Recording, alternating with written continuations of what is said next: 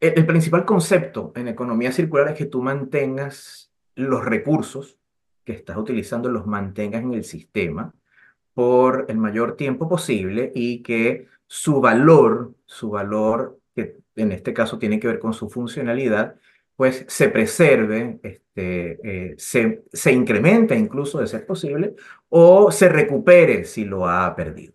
Entonces, en una edificación, y mm, eso siempre me recuerda mucho a New York, que es una, una ciudad que se está, se está reinventando y es bastante eh, sencillo, por ejemplo, recuperar eh, el ejemplo de, de las zonas del, del, del Soho, donde eran talleres eh, y que luego se fueron convirtiendo pues en viviendas y siguen, siguen estando los mismos edificios, entonces siguen estando los mismos materiales. Eh, las adecuaciones que se han, que se han hecho pues, son, entre comillas, menores considerando el valor que tienen, ¿no? Y bueno, ya hay otros efectos que les han dado una gran valorización. Eso es tal cual, dice, oye, pero yo no veo un reciclaje, ¿no? Mira, el reciclaje es el último recurso de la, de la economía circular y cuando es por quizás lo que quieren empezar muchos.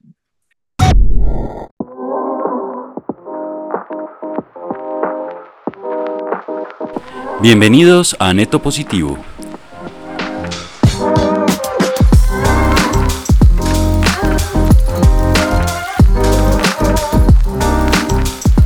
Un podcast donde hablamos con personas de distintas profesiones y nacionalidades sobre temas de actualidad relacionados con el medio ambiente. Acompáñanos.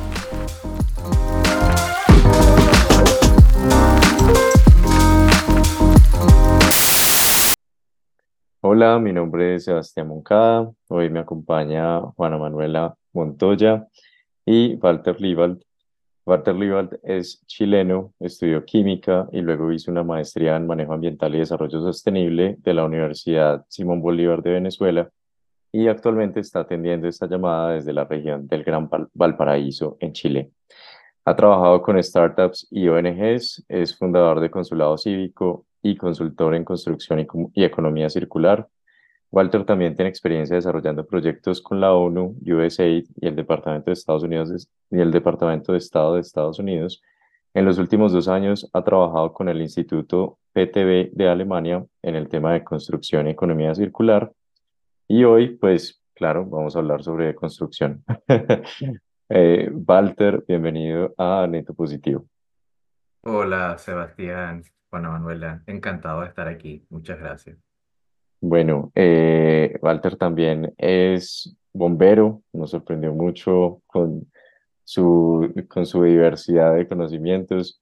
Eh, cuéntanos un poquito qué has estado trabajando en los últimos años, a qué te estás dedicando. Mira, lo, como tú dijiste, los últimos dos años eh, he estado muy, muy contento trabajando con el Instituto de Metrología de, de Alemania, el, el PTB, en eh, ayudar a América Latina en el, en el camino hacia la economía circular desde lo que se conoce como la infraestructura de la calidad, que son las instituciones pues, de metrología, de certificación y de normalización. Eh, particularmente en el grupo de construcción estaba Argentina, eh, Uruguay, Colombia y eh, República Dominicana. Fueron como mis ahijados en el proyecto. Lo que hacemos es, pues, los, los, los consultores ayudamos en, en ese proceso. Pero estuvieron involucrados eh, más de 25 países en el proyecto, otros trabajando en la parte de plásticos y en la parte de agroindustria. Aquí vamos a comentar un poco sobre eh, construcción, como dicen que es la parte y con qué se come la construcción y la sostenibilidad cuando los ponemos en el mismo plato. Walter, bienvenido también de mi parte. Eh, he estado muy contenta oyéndote hablar ah, por fuera del micrófono y mencionabas hace un rato un concepto que es el de entorno construido. ¿Por qué es importante que, que hablemos en esos términos, que conozcamos ese concepto? Es la, la combinación, para entenderlo fácilmente, la combinación de lo que son edificaciones, las casas, edificios, eh, donde habitamos y trabajamos, más la infraestructura que utilizamos para movernos entre ellos, eh, darles servicios, pues también incluimos eh, pues la, la mayor infraestructura extraurbana que nos permite conectar eh, ciudades. Entonces, ¿Por qué es importante? Porque ese es ahora el hábitat de la mayor parte de la humanidad. Eh, ya pasamos ese, ese, umbral donde la mayor parte de los seres humanos vivimos en entornos eh, urbanos y este, se ha comprobado que también es la forma más eficiente para que vivamos, ¿no? Aunque muchos quieren retornar a la naturaleza, eh, nuestro impacto como, como modificadores de nuestro medio ambiente es mayor mientras más espacio ocupemos. Hablemos un poquito sobre el impacto ambiental de la construcción, si quieres, pero resumamos un poco por qué es importante tener la construcción en mente cuando estamos hablando de impacto ambiental. Bueno, porque es quizás como seres humanos eh, es el mayor impacto que, que producimos sobre, sobre nuestro ambiente. Em, no tengo los numeritos este, directos y actualizados, pero vamos a decirlo, el entorno construido eh, es el mayor consumidor de energía, eh, de materiales y de los mayores generadores pues, de emisiones de gases de efecto invernadero cuando lo vemos como sectores, ¿no? Sí, eh, el, el, sector de entorno construido, por eso también es tan importante considerarlo pero la razón clave es esa, porque eso es lo que nos permite eh, eh, vivir, ¿no? Entonces, no es, eh, no es algo de lo que nos podamos salir y no, y no, y no es negociable. Lo que debemos hacer, pues, es este, estar conscientes, medir y, por supuesto, optimizar esos impactos, asumiendo que, pues, queremos seguir viviendo en este planeta como humanidad. ¿Y de dónde viene ese impacto? O sea, ¿de, de qué fase de la construcción, bueno, hablemos de las fases de una construcción, digamos, desde la diseño, planeación, eh, la construcción como tal y demás. Me encanta que menciones la palabra diseño, porque en la fase de diseño y, de, una, de una edificación o, o infraestructura se puede disminuir cerca del 80% de su impacto. Entonces, una vez que ya ha sido diseñada, pues las fases que normalmente tomas en cuenta en lo que se llama el análisis del ciclo de vida, eh, de forma simplificada, pues tienes la fase de construcción, la fase de uso y la fase de deconstrucción, en términos generales, ¿no? pensemos en una casita, la construyes, ¿no? Entonces, ¿cuál es el impacto en esa fase? Em, yo uso normalmente las, las, las cinco categorías de, de la norma 14045 de, de coeficiencia, que es el consumo de, eh, consumo de agua, el consumo de, eh, pues de, perdón, de recursos, el consumo de, de energía, el, el uso de, de, área y este, la, la generación de emisiones. Dentro de las emisiones están las emisiones al agua, este, a la atmósfera y los, y los desechos que se, que se genere, ¿no? Que lo, lo, que llaman las categorías como quizás más básicas de impacto ambiental, aunque hay muchísimos eh, indicadores. Entonces, pues bueno, tienes que considerar que pues se extraen materias primas, se extraen piedras, este, se calcinan algunas otras de esas piedras para hacer el cemento, y el resto de los materiales, así vas a usar madera, este, el hierro y otras cosas. Todo eso tiene un impacto tanto para producirse como para trasladarse hasta el sitio de la construcción, más los impactos de la construcción hasta que está lista para iniciar la fase de uso. Eh, luego en la fase de uso, pues tienes eh, todo lo que la energía ahora que utiliza ese edificio y el agua este, que se utiliza para funcionar, que son quizás los mayores, gas cuando a veces es, eh, necesario, quizás para calefacción, depende del, clima, y los desechos que se generen, pues eso va a ser el impacto en la fase de uso, que en muchos casos se termina siendo mayor eh, eh, que otros, pues depende del tipo y uso de la edificación. Y luego finalmente cuando se deconstruye este, para darle paso a otro, a otro tipo de uso sobre ese mismo terreno. Ahora, claro, eso es lo que se busca principalmente evitar y mm, eh, lo que tratamos de hacer en economía circular, eso es bien importante eh, decirlo, es que esos edificios sean por lo menos fuente de esos nuevos materiales. Que si va a ser necesario eh, deconstruir esa edificación o esa, o esa unidad de estructura, pues que sea aprovechable para otra. Hace un rato, cuando conversábamos por fuera de micrófonos, nos decías que las construcciones más sostenibles eran las que no llegaban a construirse, a materializarse. Es por eso que decías que conservar eh, los entornos construidos es más sostenible que pensar en volver a la naturaleza y desplegarnos eh, por, por, los entornos naturales, por ponerle un nombre, no sé si sea muy atravesado, llamarlo así, eh, es por eso que decís que, que debemos como concentrarnos en esos entornos construidos o a qué te referías? Sí, sí, este, tiene, son, son análisis que es necesario hacerlos. Hay una tendencia, como dicen, de irse eh, fuera de la off-grid, ¿no? Fuera, fuera de la rejilla, fuera de la red eh, y entonces construirse una de estas naves de tierra este, y, y, lo hacen así todo muy sostenible y lo que ellos le llaman autosostenible o autosustentable.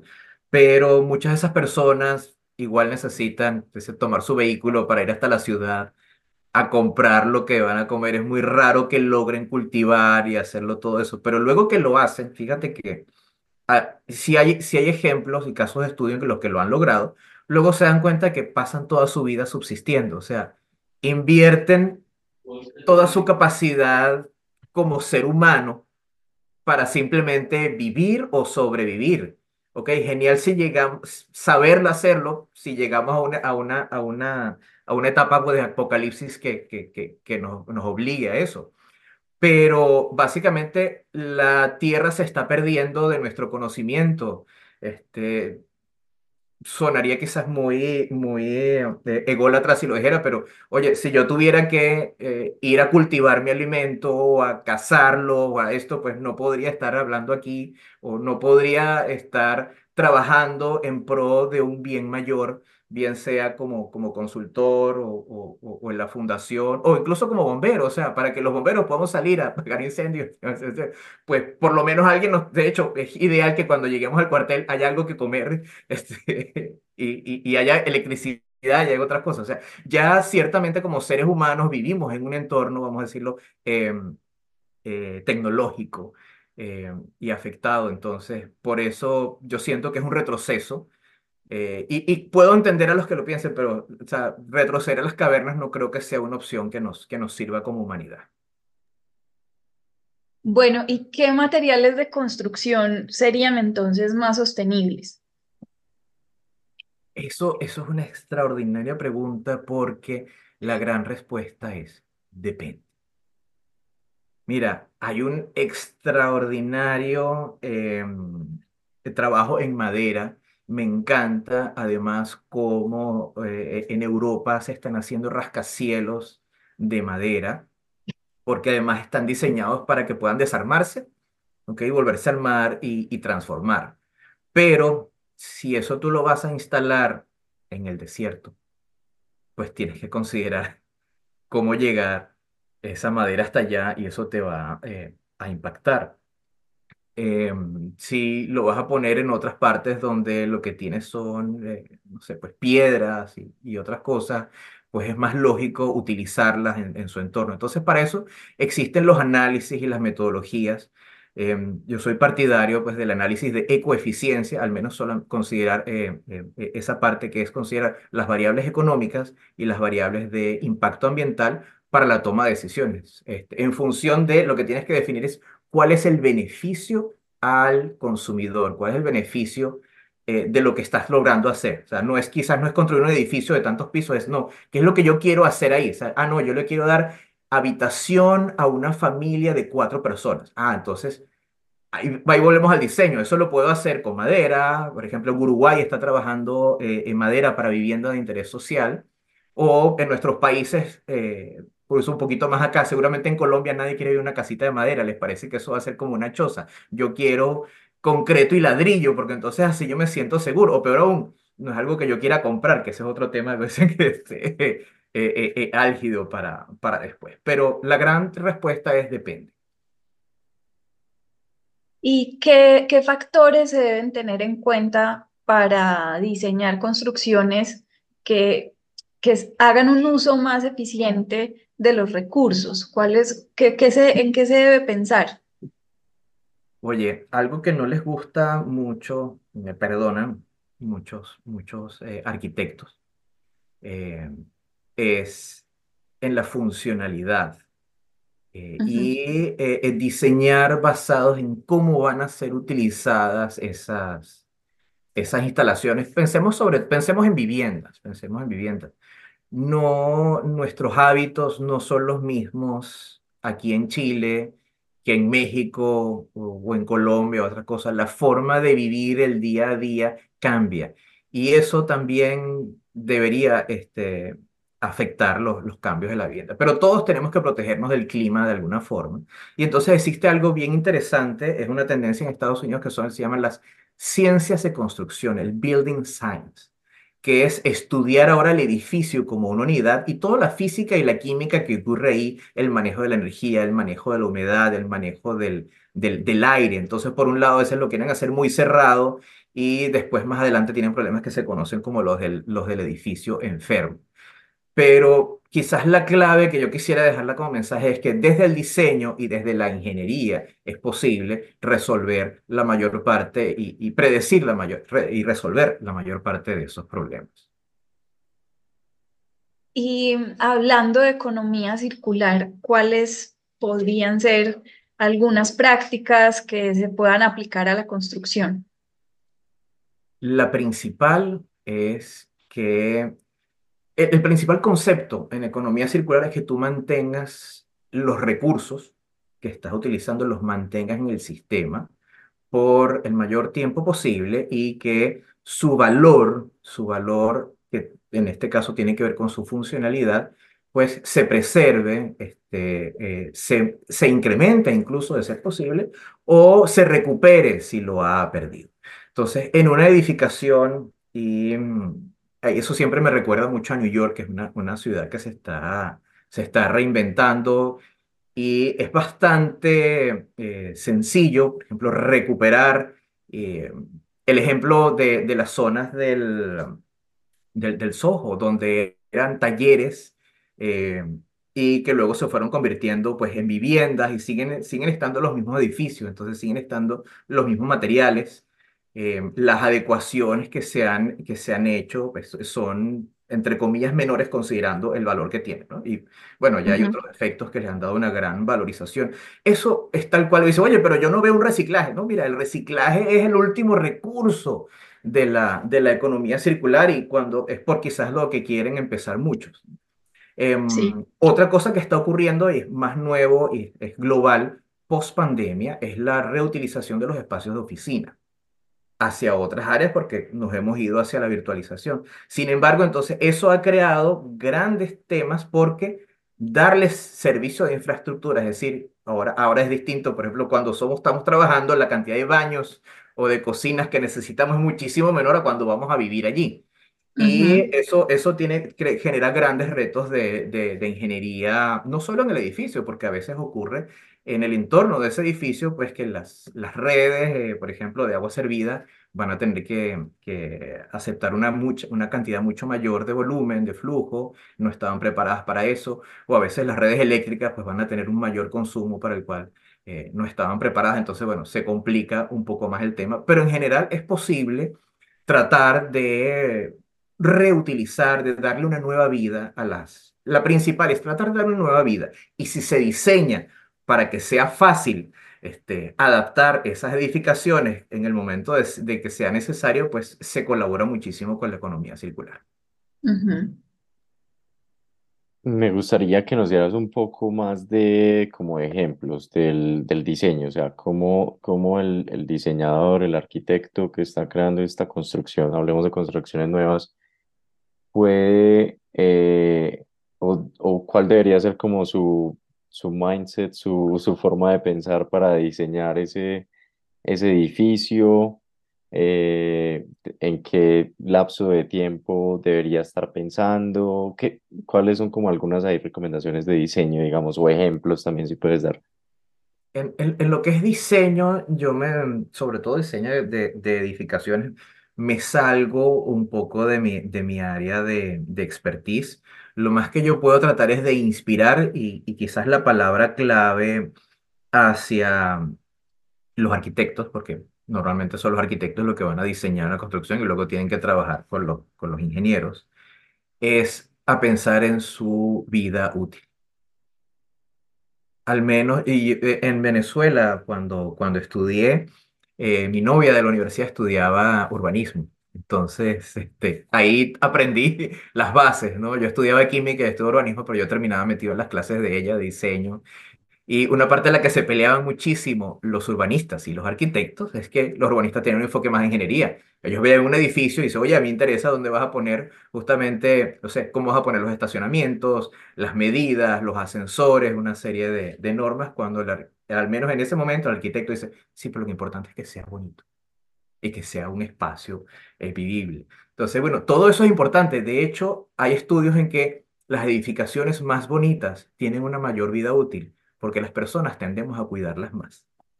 Mm, Y eh, un, un- una- uno de los de, de ciencias de edificaciones también lo decía, dice, oye, sí, haga algo, hágalo bien y hágalo bonito, porque para que, para que dure, pero no lo haga pensando en que va a ser eterno, sino que entonces diseñe para que sea reparable, quizás lo mejor que le puedo decir, que sea reparable.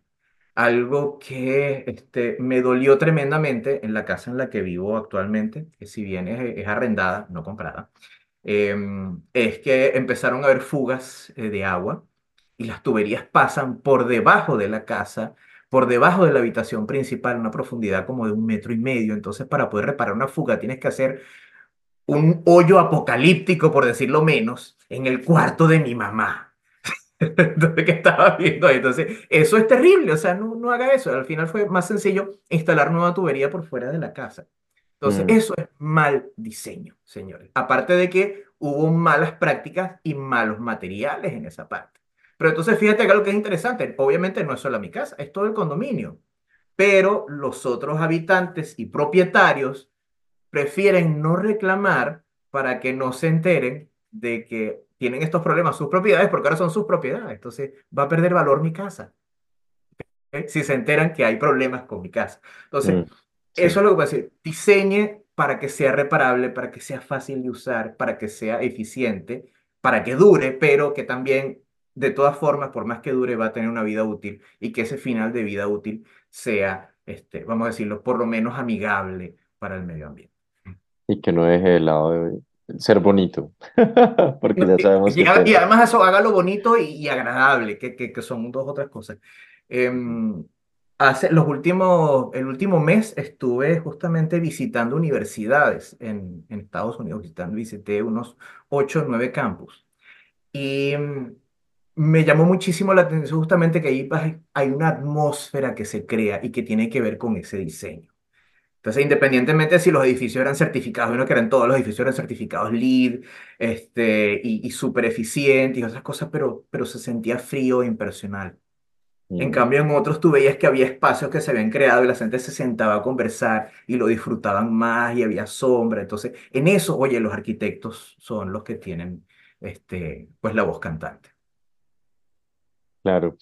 Bueno, tú también has trabajado como consultor y debes tener también en, me- en mente el tema de, de la, digamos, de la rentabilidad y el tema más de negocio, el tema más de, sí, háblanos un poquito sobre, sobre eso, o sea, qué, qué consideraciones tener en cuenta cuando estamos hablando de construcción sostenible o que, no sé, por ejemplo, si vamos a hablar de un horizonte de tiempo a largo plazo, pues qué es más rentable al final del día, la, si estos, digamos, esta idea de la economía circular puede ser rentable o me imagino que también mucha gente la ve como un costo.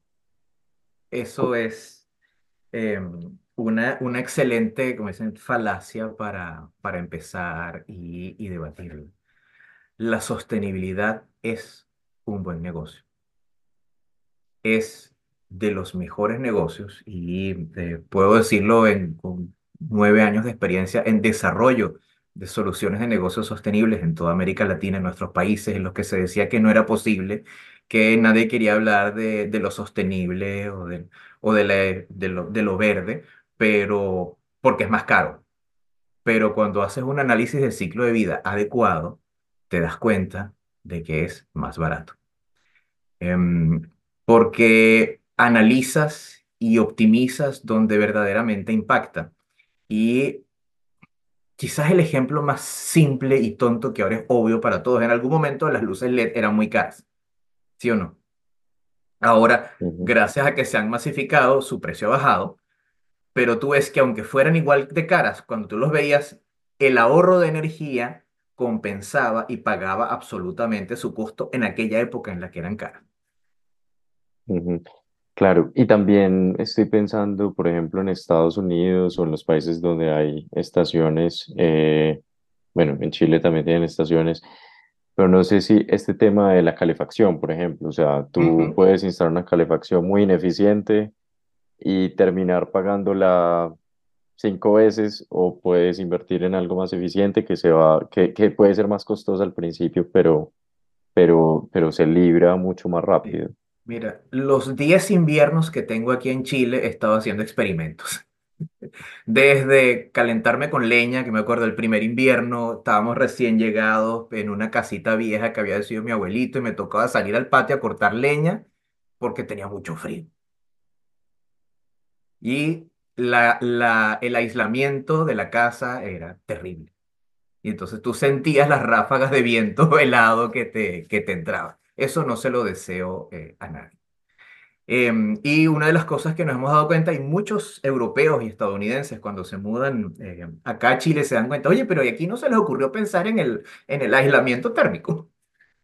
No saben que poner un poquito más de aislante nos ayuda a ser más eficientes y somos más frescos en verano y más calientitos en invierno. Eso pues también venía del, del, de la fase de diseño. Y luego ahora en esta, una casa em, pues más nueva, con, con, con mejores cosas, y, y, eh, experimentando con el calentamiento a gas y también el calenta- el calentado- los calentadores eléctricos. Eh, incluso tenían una cámara térmica este, para hacer la prueba. O sea, soy muy nerd en esa parte. ¿Dónde está? Pues es un análisis caso a caso, pero mientras más pequeño sea el espacio que tienes que mantener caliente o, o frío y mejor aislado esté, pues va a ser más económico hacerlo. Eso es algo bastante eh, sencillo de ver, pero lo otro es que tienes que ver cómo se va a mover la humedad en ese, en ese entorno, ¿no? Porque si no, pues todos viviríamos adentro de, un, de una refrigeradora, adentro de una nevera y, y, ya. O, eh, no sé, pues los iglús de- del polo también serían algo este, adecuado para vivir. Pero ahí es donde la, la- el Building Science, la ciencia de edificios, y lo- los, los invito a, a buscarlo eh, en, las distintas, de las distintas plataformas. O sea, Building Science eh, te da las nociones ne- necesarias de física, de química, de ingeniería, para que puedas realmente optimizar eso. Y eso fue también uno de nuestros, de nuestros emprendimientos hace, hace varios años en Estados Unidos. Teníamos una startup con una plataforma para diagnosticar los edificios, aprovechando lo que sabíamos de salud, para diagnosticar los edificios en temas de eh, ciencia de edificios. Yo supongo que con respecto a ese asunto de la calefacción, ya hay soluciones que han ido volviéndose cada vez más avanzadas a medida que avanza la tecnología. Pero en ese y otros, con respecto a ese y otros asuntos, más en general, ¿cuál crees tú que es la función de la tecnología en, en los procesos de diseño, construcción y también de mantenimiento de las construcciones sostenibles? ¿Qué papel juega la tecnología ahí? Los principales, en mi opinión, son confort y seguridad. Necesitamos que, ese- que, que nuestro entorno sea agradable para ser productivos, eh, para sentirnos tranquilos, para poder descansar cuando necesitamos este, descansar en nuestra vivienda y para sentirnos seguros. Y, y para que rea- más realmente estemos, estemos seguros. Eh, pues como investigador de incendios, eh, a veces eh, nos da mucha, mucha, mucha pena en cómo las personas nos ponemos trampas a nosotros mismos. Y, y en este momento, y también lo, lo, lo digo porque es algo que me afecta mucho, eh, mi medio de transporte es un uniciclo, es un vehículo eléctrico de una sola rueda. Y mm, eh, pues ahora están muy, muy de moda pues las bicicletas eléctricas y los scooters. Pero en Estados Unidos, y particularmente en New York, eh, se ha notado que son también la principal causa de incendios, más aún que la calefacción. Wow. Y, esto, y eso, y, pero que están realmente preocupados en la ciudad en eso. O sea, van más, en, en este año yo creo que van a- arriba de los 200 incendios causados por vehículos de movilidad eléctrica en New York. Em, eso es algo que además milita y, puede causar graves impactos sobre lo que necesitamos ahora, pues de una movilidad más sostenible. Entonces, la micromovilidad es una de esas cosas. Entonces, fíjate que ahora nos está afectando la seguridad. Mucho más que, por ejemplo, la calefacción. Sabemos los bomberos aquí en Chile que en lo que es invierno empezamos a tener más incendios porque además y otros factores, la gran, eh, la- las olas de migrantes de países más cálidos que no estábamos, como no lo estaba yo, acostumbrados a tener una calefacción y es fácil cometer un error. Oye, y si se te caen, no sé, las brasas en el medio de la sala y le caen a la alfombra, catástrofe. Sí, Catástrofe. claro. Este, o si se te recalientan, estás tratando de secar las toallas muy cerca del calefactor y se te... A mí me pasó, me pasó, una toalla se me empezó a quemar porque se pegó con la, con la parte de la... Por, por la radiación, simplemente estaba, era de material ah, sintético, estaba muy cerca de la chimenea. Me pasó a mí que se me estaba quemando una toalla, bueno, la saqué a tiempo porque estaba pendiente, pero si eso pasaba en la noche. Entonces, Claro. volviendo, es confort y seguridad las cosas más importantes que necesitamos de, de esas cosas tec- tecnológicas. A veces puede ser una estufa, pero es tecnología, tecnología que hemos Ajá. creado los seres humanos. ¿Y qué tecnologías innovadoras eh, conoces que en este momento se estén impulsando dentro de ese campo de la construcción sostenible? Mm, Mira, me, me sorprende que además se han quedado. Algo que me encantaba y, y- y estaba, lo probamos en México, eran los materiales de cambio de fase.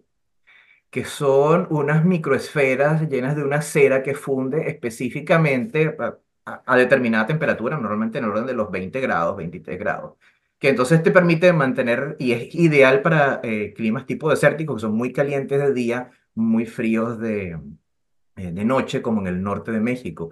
Y mm, era un material, creo que en ese momento, te estoy hablando en el 2011 por allí, era un material que se consideraba extraordinariamente caro y premium en, en Alemania. Pero dijimos, bueno, déjennoslo probar en México en casas de interés social. Y resulta que el ahorro de energía que producía ese material era tan importante que se pagaba. Y se pagaba en algo así como año y medio lo que daban los resultados. Entonces, algo que era un material carísimo. Lo que pasa es que la diferencia principal era en, en, en, en Alemania, acostumbrados al invierno, pues tienen unos sistemas de aislamiento muy eficientes. Entonces, el incremental de este material no era tanto. Sin embargo, en, en otro entorno, donde además el aire acondicionado que utilizaban era un aire acondicionado reciclado que venía de Estados Unidos y que era extraordinariamente ineficiente, pues ese ahorro de energía pagaba completamente el material y daba suficiente confort. En Cancún, para la, creo que fue para la COP16, eh, se utilizó también para hacer un edificio de vivienda de interés social completamente eh, net cero.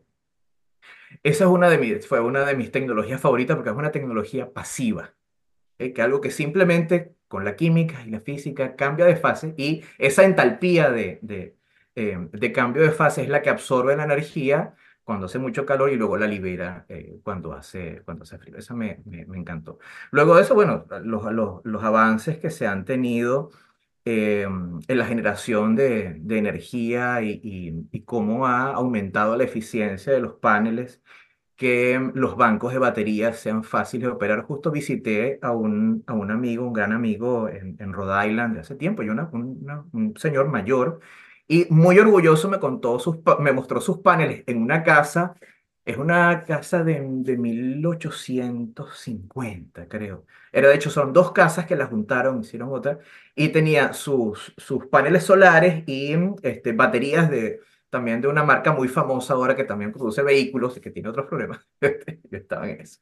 Lo otro que más utilicé allá también para probarlo, eh, probé distintas marcas de vehículos eléctricos y cómo era su experiencia de, de carga y de, y de autonomía. Y ahí hay todavía muchísimo, muchísimo trabajo por, por hacer en lo que es la experiencia del usuario. Tristemente vimos que todavía lo ves en los precios. Ahora, antes era caro arrendar un vehículo eléctrico, ahora eran los más baratos. Y los otros nos decían, oye, ¿en serio sí lo quieres? Ah, pero te acuerdo que te vas a demorar cargando.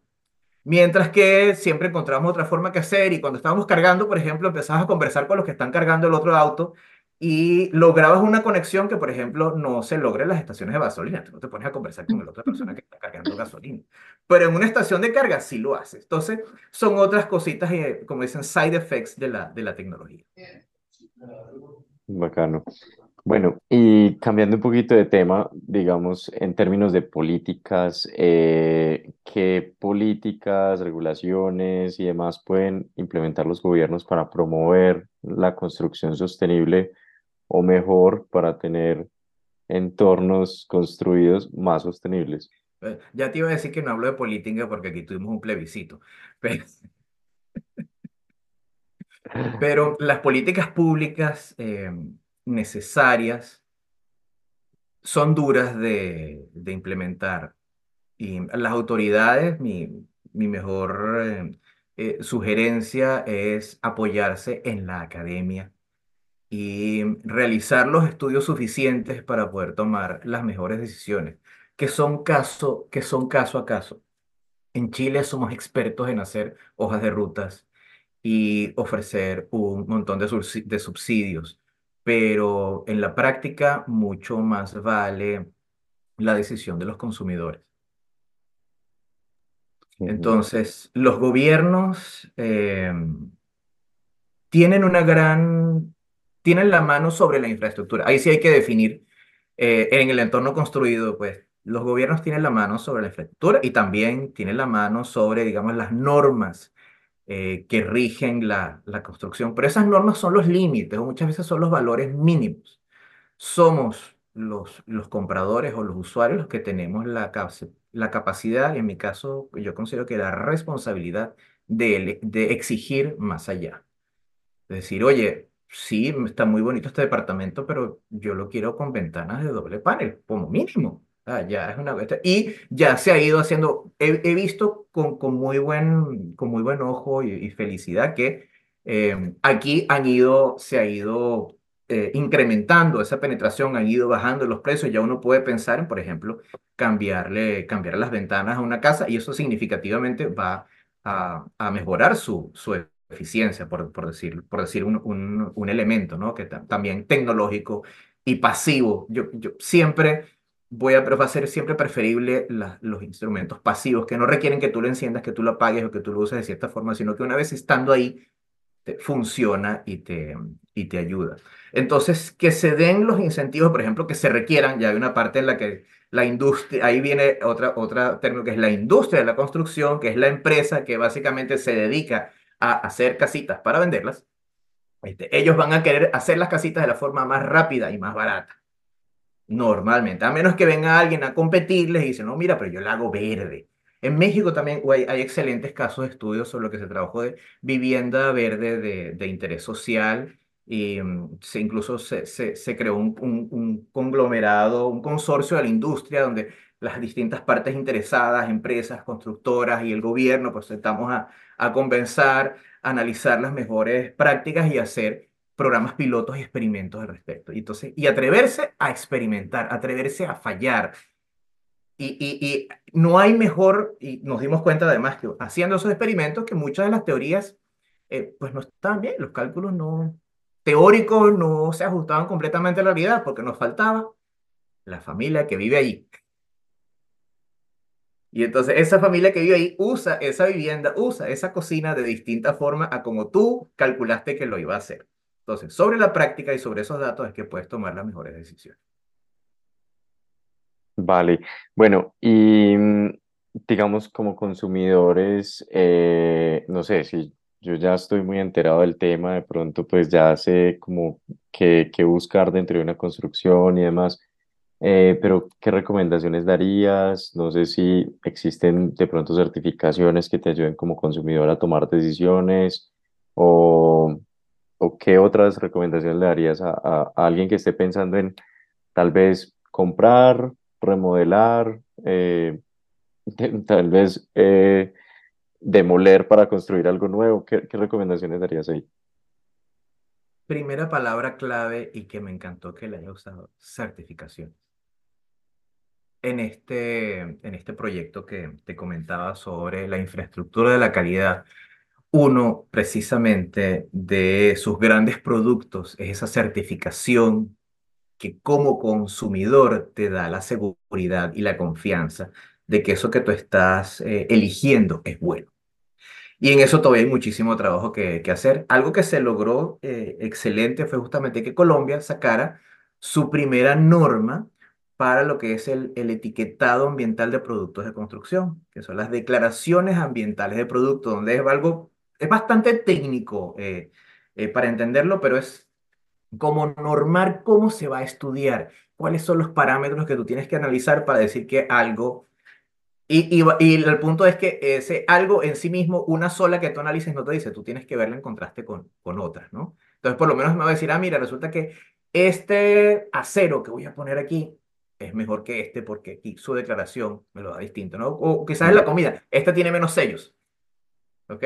O este tiene más sellos, o el, con todos los que ya vemos un poquito más en la etiqueta, mira, el equivalente del contenido, la huella de carbono es menor, este, el contenido de material reciclado es mayor, pero su firmeza, su dureza o, la, vida útil es mayor. Todavía nos falta muchísimo eh, trabajo al respecto, pero eh, a nivel global yo pienso que la mejor vía va por esa, por la, las declaraciones ambientales de, de producto, con, junto con sus, lo que llaman la, las reglas de categoría de producto, es lo que te permite analizar y poder comparar eso. En el caso particular de la construcción, que es donde más se ha, se ha trabajado eso, pues poder comparar distintos materiales a la hora de decidir eh, solo que ahora eso lo va a decidir una, una empresa, digamos que es la constructora, qué materiales utilizar. Nosotros vamos a decidir, sobre todo, uno, si vamos a arrendar o vamos a comprar. Yo siempre les voy a recomendar que arrienden en lugar de comprar, porque algo, por ejemplo, que les va a permitir eso es cambiarse cuando esté disponible una vivienda de mayor eficiencia. Y eso va a ir moviendo el mercado, porque si no, nuestra casa querida, soñada, que queremos nuestro techo sobre las cabezas, la gran inversión que hacemos los latinoamericanos y nos pasamos endeudados 20 o 30 años, y después, bueno, ya te metiste en eso. Uh -huh. Cambiarte y tomar otra decisión una vez que ya está hecha y lo que te vas a dar cuenta es que en ese, en ese apuro por tratar de comprar, porque realmente no compras, sino que te endeudas por tu techo propio, eh, pues luego te va a dificultar muchísimo el cambio y te va a costar, te va a doler mucho el, el cambio, eh, por lo menos en los primeros 5 o 10 años, dependiendo del tipo de crédito que, que, que tengas. ¿no? Entonces, mi, como consumidores es arriende, no compre, busque evaluar la mejor tecnología. Colombia eh, tiene algunas certificaciones de sellos ambientales todavía y, y eh, las que existen no dicen mucho. Está la certificación LEED que me gusta mucho su, su concepto, pero nosotros para consumidores cuando te vas a dar cuenta no es...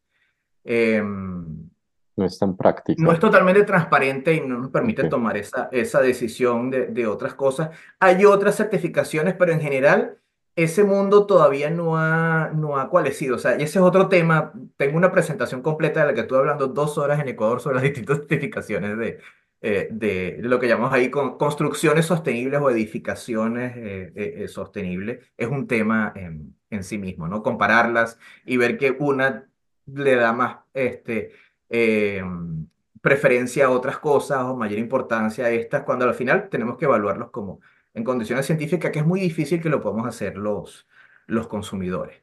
Pero eso va a ir evolucionando y en la medida en que no estés amarrado a tu, a tu propiedad, pues vas a poder cambiarla por una mejor y quizás pues la constructora, si se le queda vacío su edificio o su condominio, pues tendrá que hacer algo para adecuarlo y seguramente la inversión que hace, por ejemplo, una constructora para eh, mejorarle la eficiencia energética a 20 casas al mismo tiempo va a ser mucho menor y más eficiente que si 20 personas particulares lo tratan de hacer.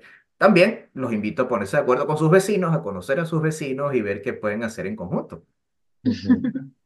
Walter, muchísimas gracias. Llegamos al final del episodio, pero ha sido un gusto oírte. Me quedo con varias ideas en la cabeza, sobre todo eh, obviamente, cuando dijiste que, que, lo bello es más sostenible y más duradero, me encantó. Y, y bueno, dándole vueltas al, al, asunto de que es preferible alquilar que comprar. Eh, tenemos todavía que asimilar un poco mejor esa idea, pero muchas gracias por ponerla sobre la mesa y por tu compañía. Muchas gracias. Bueno, te cuento, por ejemplo, yo decidí no tener auto y lo alquilo cuando lo necesito. Sebas también, ¿no? Sí, yo también tengo un carro alquilado. Ah, muy bien, muy bien. Yo lo alquilo por eh, ahí la tecnología nos ha ayudado. Aquí eh, existe una, una aplicación en la que puedes alquilar el vehículo por minuto. Mm, por ejemplo, tomo un auto y lo utilizo 10 minutos en llegar a Viña por la autopista y pago algo así como 3, 4 dólares por, por eh, algo muy, muy, muy económico. Y en algún momento estaban compensando su huella de carbono, ya no, los regaño. Todo el mundo sabe aquí en Chile quiénes son. Deberían volver a compensar su huella de carbono. Pero me ha permitido calcular, eh, me sale más barato, y la parte es esta, utilizar un vehículo únicamente cuando lo necesito que tener uno y haber estado simplemente estacionado todo el año como durante la, durante la pandemia. Felizmente tomé esa decisión antes de la pandemia, me ahorré un montón de plata. Em, y aquí em, los invito, hay muchísimos actores que te hacen ese cálculo, digo, no siempre es mejor eh, alquilar que comprar, pero en la gran mayoría de los casos. Y eso es algo que amerita también un análisis económico. Sí, lo importante es que al menos tengamos en este momento presente que debemos reevaluar la manera en que consumimos y eh, eh, que invertimos nuestro dinero. Entonces, eh, no hay fórmulas pues como que apliquen para todos los casos y que, y que nos solucionen todos los problemas como con un pase mágico, pero, pero al menos pues sí creemos que es importante empezar a cuestionarnos y a revisar la manera en que gastamos. Eh, muchísimas gracias. Gracias, Evas, y nos vemos en un próximo episodio. Nos oímos en un próximo episodio. Gracias de Tijuana, gracias Walter, bueno y gracias a todos los que nos escuchan. Hemos llegado al final de este episodio, volveremos en 15 días con un nuevo episodio de Neto Positivo. Si te gustó este episodio y quieres que más gente aprenda sobre el tema, la mejor forma de hacerlo es compartirlo hazle clic a la campanita para que no te pierdas de ningún episodio de Neto Positivo. Te invitamos a seguir la conversación en LinkedIn y en Instagram, donde nos encuentras como Neto Positivo y puedes también escribirnos a netopositivopodcast.gmail.com.